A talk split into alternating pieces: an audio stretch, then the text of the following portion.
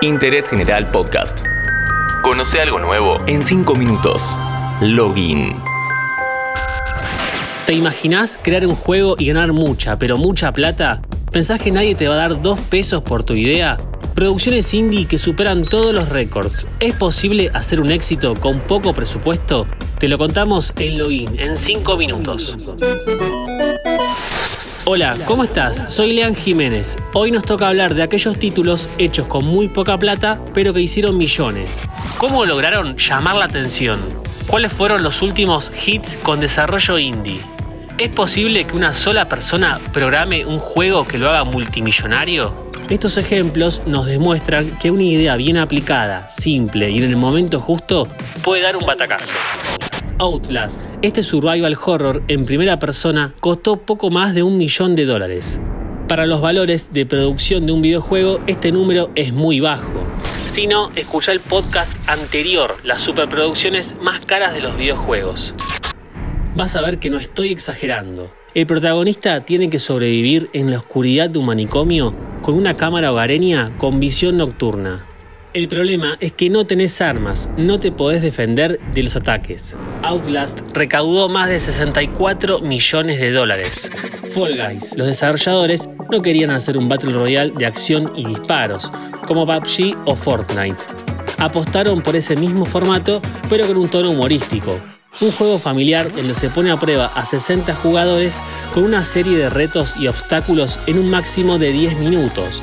Si todavía no conoces Fall Guys, es como el programa Supermatch o el castillo de Takeshi, que se transmite por Comedy Central.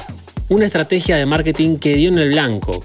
En principio, el juego se lanzó en PS4 de manera gratuita por PC Plus, la membresía que te permite jugar online y obtener descuentos. Se volvió un éxito viral, no había streamer que no lo jugara en vivo.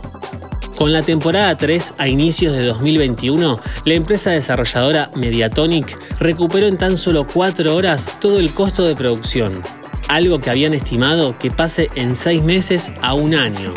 El título lleva más de 245 millones de dólares en ganancias y contando.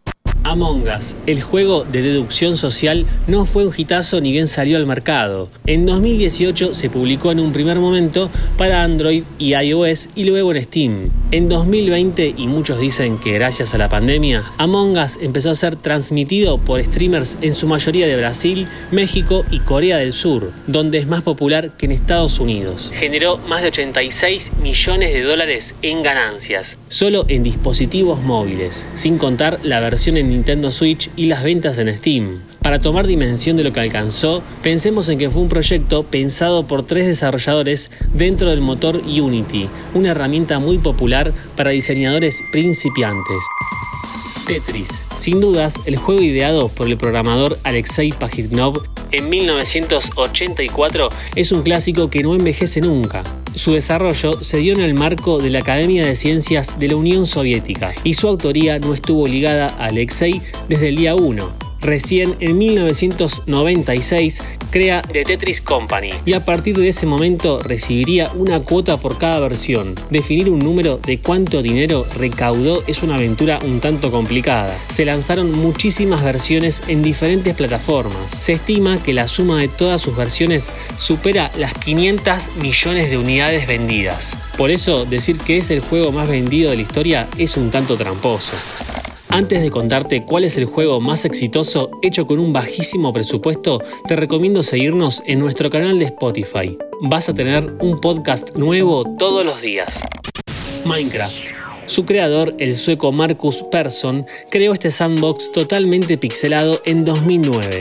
La expectativa con versiones beta mostradas en YouTube fue tan grande que tras su lanzamiento en 2011 tuvo una notoriedad inigualable. Microsoft compró Minecraft en 2014 por 2.500 millones de dólares. Marcus se salvó de por vida. A los 35 años ya no necesitó trabajar y Minecraft se convirtió en el juego más vendido de la historia, con 200 millones de unidades vendidas, seguido de cerca por GTA V. Hoy repasamos en Login en solo 5 minutos la lista de los juegos indie más exitosos de todos los tiempos. Seguí a Interés General en Spotify y escucha nuestros podcasts nuevos todos los días.